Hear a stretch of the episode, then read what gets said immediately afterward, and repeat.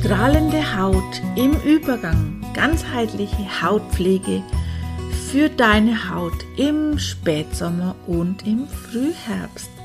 Herzlich willkommen zu einer neuen Folge des Podcastes Gesunde Haut und Atmung ganzheitlich und natürlich. Ja, in dieser Episode tauchen wir tief in die Hautpflege ein und du erfährst, wie du deine Haut im Übergang vom Sommer zum Herbst optimiert unterstützen kannst. Ich bin Kerstin Himmer, deine Expertin rund um das Thema gesunde Haut und gesunde Atmung. Und ich freue mich sehr, dass du heute mit dabei bist und wir gemeinsam auf eine ganzheitliche Reise zu einer gesunden Hautpflege und Hautgesundheit, dass du mich begleitest. Ja, der Spätsommer oder auch der Frühherbst bringen nicht nur Veränderungen in der Natur, wenn sich die Blätter färben. Und ja auch die Veränderungen merkst du bestimmt, wenn es morgens manchmal noch sehr kalt ist und ähm, tagsüber die Sonne rauskommt und es noch schön warm mit ist, äh, sondern auch unsere Haut verändert sich. Und da ist es wichtig, dass wir uns die Haut Pflegeroutine auch anschauen, damit äh, ja, du eine strahlende und gesunde Haut auch, ähm, wenn es Richtung Winter geht, dass wir da auch schon mal gleich mit vorbeugen können. Ja, die Veränderungen der Haut während des Herbstes können ganz unterschiedlich sein. Sie haben verschiedene Faktoren. Ähm, die möchte ich mit dir erstmal auch ein bisschen angucken, um einfach auch zu verstehen, welche Veränderungen da sind oder welche Veränderungen Einfluss auf die Haut nehmen. Das ist vielleicht so besser gesagt, sodass du einfach auch im Alltag ganz Kleinigkeiten einfach auch verändern kannst, damit deine Haut auch eine strahlende Haut in dem Herbst und dann auch Richtung die Winterzeit mitgehst. Erst einmal, der erste Punkt ist der Feuchtigkeitsverlust. Mit dem Herbst kommen ja oft kühle Temperaturen, gerade morgens, und auch trockene Luft. Dies kann zu einer erhöhten Feuchtigkeitsverlust in deiner Haut führen. Daher ist es, da die Luft Feuchtigkeit aus der Haut zieht. Dadurch kann die Haut trocken und schuppig werden. Also das ist schon mal der erste Faktor. Daher ist wichtig, wir brauchen Feuchtigkeit. Gehen wir später drauf auch ein. Dann verändert sich auch die UV-Explosion. Na klar, wir haben die längsten Tage mit ganz viel Sonnenschein im Sommer gehabt und jetzt hat, ähm, ja, verändert sich einfach die Sonne. Sie ist nicht mehr so viel da, da, weil ja auch, wir haben ja im Herbst auch die Tages- und Nachtgleichheit, dass Tag und Nacht gleich lang sind. Dementsprechend ist die Sonne auch nicht mehr so auch da. Und wenn ich da ans Vitamin D denke, dass wir natürlich auch in dieser Zeit nicht mehr so stark aufnehmen können, wir uns vielleicht auch viel mehr wieder innen in den Räumlichkeiten aufhalten, so nimmt es natürlich auch Einfluss auf unsere Haut, wenn wir zu wenig Sonne haben. Natürlich auch die reduzierte Luftfeuchtigkeit nimmt Einfluss auf deine Haut.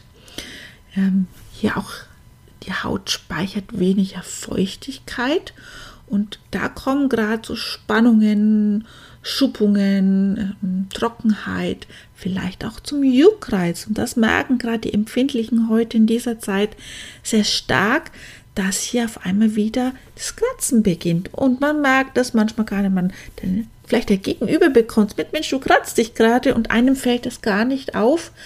Also daher nimm auch hier diese kleinen Erinnerungen, die lieb gemeint sind von den Mitmenschen, einfach auch wahr. Dann auch ein ganz wichtiger Faktor sind die Temperaturschwankungen. Einerseits die Temperaturschwankungen des Tages, der morgens manchmal sehr kalt startet, vielleicht auch sehr neblig und grau und tagsüber, wenn doch noch mal die Sonne durchkommt, die eine Wärme noch hat, die eine äh, Strahlkraft hat und vielleicht auch doch die Temperaturen sehr warm auch sind. Also das ist die eine Temperaturschwankung, aber auch die Temperaturschwankungen zwischen den Innenräumen und den Außenräumen, nenne ich es jetzt mal, die Natur. Äh, innen sind die Heizungen sind wieder am Start ähm, und außen ähm, ist es vielleicht noch kalt, vielleicht auch wenn noch ein Regenwetter mit dabei ist. Also da sind vielleicht Rötungen ähm, und Hautirritationen auch mit, mit an der Tagesordnung. Ja, und dann ist es auch, ich bin ja ein großer Freund davon, aber auch das kann manchmal für die Haut zu, ja, wenn wir die Hautpflege verändern, zu Irritationen führen. Ich finde es wichtig, dass wir im Herbst die Hautpflege mit anpassen wieder. Ja, wir brauchen Feuchtigkeit, aber wir brauchen auch Fettkomponenten.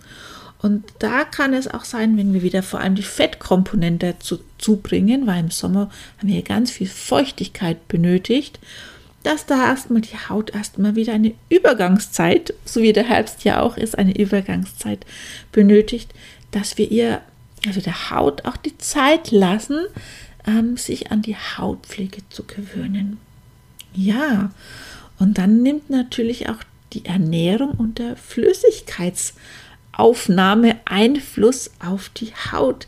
Wir haben gerade im Sommer ganz viel Obst und Gemüse gegessen, die sehr viel Feuchtigkeit haben. Wenn ich da nur an die Melone oder an die Gurke denke, die ja vorwiegend aus Wasser bestehen, ähm, oder auch wir ganz viel getrunken haben, so ist das im Herbst weniger oft der Fall. Vielleicht ertappst du dich auch dabei, dass du auf einmal gar nicht mehr so viel Durst hast und äh, dementsprechend natürlich auch weniger trinkst. Daher achte gleich mal darauf, dass du wirklich ähm, hier Komponenten hast. Ich denke an die Suppe, an den Eintopf, an den Tee, ähm, wo du auch wieder von innen heraus Feuchtigkeit deiner Haut mitschenken kannst. Und natürlich können auch hormonelle Veränderungen mit da sein. Der Jahreszeitwechsel kann auch hormonelle Veränderungen im Körper auslösen, die sich auf die Haut auswirken können. Die Veränderungen können die Talgproduktion und auch den Feuchtigkeitshaushalt mit beeinflussen. Und wenn du merkst, der Talghausfluss, ähm, das ist ja das, was unsere Haut schön geschmeidig hält, ähm, ja, mit gestört oder einfach nicht in Balance ist, dann merkst du schon, da kann sich ganz viel auf unsere Haut ja, sich verändern. Und äh, ja, das ist natürlich bei jedem sehr unterschiedlich. Dem einen macht der Einfluss nichts aus, wenn zum Beispiel die Temperaturen sich ändern. Ähm, den anderen dagegen, wenn die Hormone sich verändern ähm, im Herbst. Also bei jedem ist es ganz unterschiedlich. Und da ist es wichtig, dass du eine deine Hautpflegeroutine für dich entwickelst. Und ja, das dauert manchmal. Da hol dir vielleicht einfach auch äh, Tipps äh, von Experten, dass du dich individuell auch beraten lässt, dass wirklich deine Hautpflegeroutine optimal auf dich abgestimmt ist. Ich möchte dir jetzt ein bisschen was zur Hautpflegeroutine einfach sagen, was wichtig ist. Und da fängt es natürlich schon mal beim ersten Schritt an. Und das ist die Reinigung.